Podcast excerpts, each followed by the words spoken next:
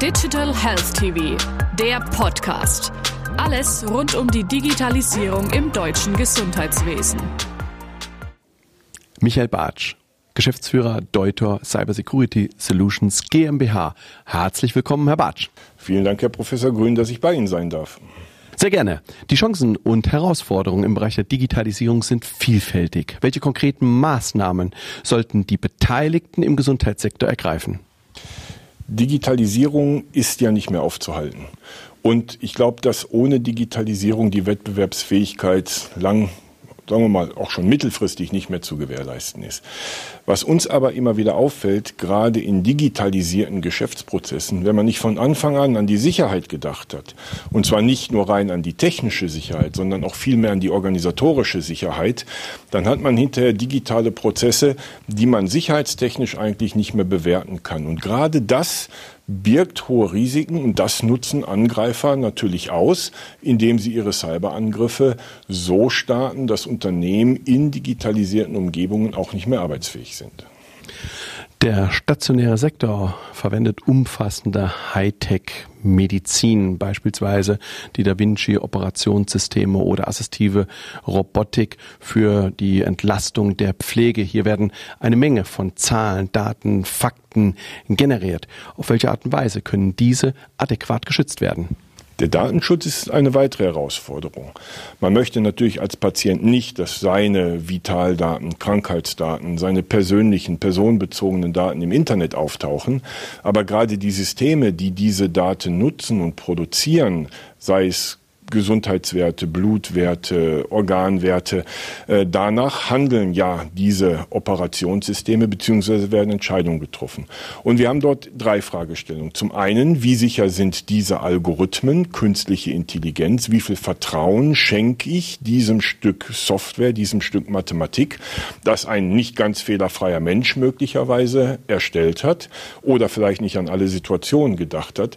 Wir müssen an die Maschinen denken, also an die Hardware Hardware, die Physik, wie ist dort die Security? Und gerade in diesen Maschinen ist es eine Frage der Supply Chain, diese Lieferketten. Hier wird ein Stück Software zugekauft, hier wird ein Chip zugekauft. Früher hat man Schrauben und Getriebe gekauft, heute kauft man Softwarekomponenten hinzu und macht aus diesen Komponenten wieder neue Software. Und das wird natürlich ein Gemisch von Technologien und ein Gemisch von Daten und Algorithmen, die ein normaler Mensch in der Geschwindigkeit sich gar nicht mehr vorstellen kann. Und ich glaube, dass beide Seiten, sowohl die Anwender, sehr hohe Sicherheitsforderungen stellen müssen, was sie nicht tun, weil sie immer denken, das ist teuer und kompliziert, weil die Anbieter sonst auf der anderen Seite gar nicht den Marktdruck haben, diese Sicherheit zu produzieren. Was man ja auch nicht braucht, solange nicht etwas passiert. Und im Moment passiert sehr viel. Und jetzt kommen wir genau in diese Diskussion. Wie viel Haftung stecke ich in ein Produkt? Wie viel Risiko kann ich als Anwender akzeptieren? Und das sind die zentralen Fragestellungen, die man lösen muss. Und das kann nicht nur ein Hersteller lösen. Das muss eine Community lösen. Und Digitalisierung produziert Communities. Hier eine App, hier eine Cloud, hier ein Stück System. Und ich glaube, dass wir viel mehr auf Informationsaustausch, auf Zusammenarbeit setzen müssen. Und genau dieser Punkt, der sollte nicht als Low-Cost betrachtet werden, weil das regelt man in Verbänden, in Sitzungen, sondern in konkreten Arbeitsaufträgen. Und da wünsche ich mir auch von den Ministerien, von der öffentlichen Hand ein bisschen mehr strukturelle Förderung, dieses Problem im Grundsatz anzugehen. Und ich glaube, dass man dann in den nächsten Jahren auch Standortvorteile generieren kann, Marktvorteile generieren kann, wenn wir in europäischen Wirtschaftsräumen europäische Sicherheit in Gesundheitssystem auch herstellen und produzieren können. Wie beurteilen Sie die Anfälligkeit des Gesamtsystems? Das, ein Gesamtsystem ist ja ein System aus Systemen. Und das, was keiner weiß und was auch keiner wirklich wissen möchte, ist, wo, an welchem Punkt muss ich in diesem System angreifen, damit ich das gesamte System ins Wackeln bringe. Und ich glaube, wie wir, wie wir das sehen, die großen Risiken bestehen darin, dass wir multiple Architekturen haben, verschiedene Systeme, die immer mal unterschiedlich sind, aber Die Baseline, das was unten drunter liegt, das ist die ganz normale weltweit verfügte, verfügbare Standardtechnologie der großen Hersteller. Und wenn die angreifbar ist, dann ist doch das gesamte System oben über angreifbar. Das ist die IT-Seite. Wenn man sich jetzt aber anschaut, wenn wir digitalisieren und alles zusammenschalten, der Arzt in China operiert im Krankenhaus in Bamberg, wo wir gerade heute in Lohndorf sind, oder eine, ein, ein, ein Cloud Computing Data Center in Amerika rechnet irgendwelche Vitaldaten und sagt, das ist die optimale Medikamentierung, dann bilden wir globale Communities. Und das macht man ja nicht in einem 1 zu 1 Verhältnis, sondern in einem N zu M Verhältnis. Und so entstehen in diesen Abhängigkeiten dieser vernetzten Teilsysteme sehr große Risiken.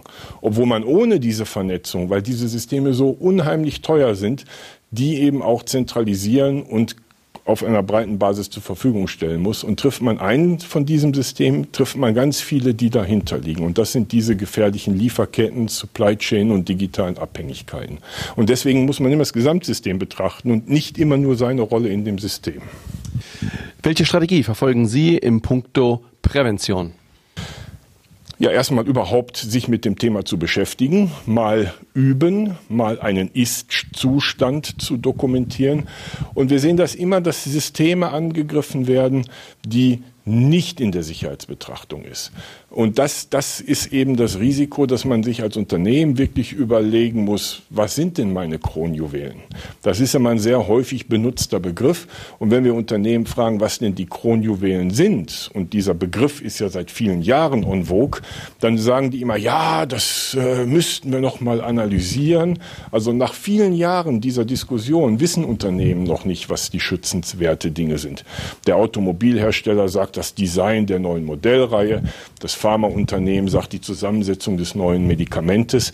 Aber ist das wirklich das, was das größte Risiko für digitale Systeme darstellt? Ist es nicht vielleicht ein kleines System, das das gesamte große System wieder ans Schwanken bringt? Und da haben die Unternehmen noch sehr, sehr viel zu lernen, wirklich zu verstehen, wie ihr eigenes Unternehmen in einer digitalen Abbildung funktioniert. Nehmen wir einmal an, ein Schadensfall ist eingetreten. Wer sollte zur Taskforce gehören und welche Aktivitäten stehen in welcher Reihenfolge an? Das ist immer organisationsabhängig. Wir haben kleine Organisationen. Wenn man denen sagt, man braucht einen Krisenstab oder eine Taskforce, dann drehen die sich um und stellen fest, ich habe die Leute gar nicht dafür. Äh, wenn man die in dem Moment nicht hat, dann kann man auch nicht jemanden anrufen und sagen, kommt mal her und hilf mir mal. Sondern man muss sich im Vorfeld überlegen, habe ich die eigenen Ressourcen, habe ich die passenden Fähigkeiten, kann ich das neben meinem Tagesgeschäft, sonst muss man sich externe Hilfe holen. Und wenn man Organisationen hat, gerade größere Organisationen, die das haben, dann muss man auch mal ehrlich sein und sich überlegen, ich spiele das jetzt mal durch in Form einer Übung das machen wir mit unseren Kunden in sogenannten Wargames, wo wir wirklich so strategische Simulationsübungen machen. Und dann merkt der Chef relativ schnell, dass er zwar tolle Leute am Tisch hat, aber leider nicht die, die er gerade in diesem Moment braucht. Und dann kann man eben auf Basis dieser Ergebnisse anfangen zu sagen, was fehlt mir denn an Manpower, an Skill, an Fähigkeiten, als Technologien, als Service-Level mit meinen großen Dienstleistern und wen brauche ich denn möglicherweise noch, den ich dann hinzuziehe, ziehen kann, den ich dann für diese Situation benötige. Herr Bartsch, vielen herzlichen Dank. Ich habe zu danken. Schönen Tag noch.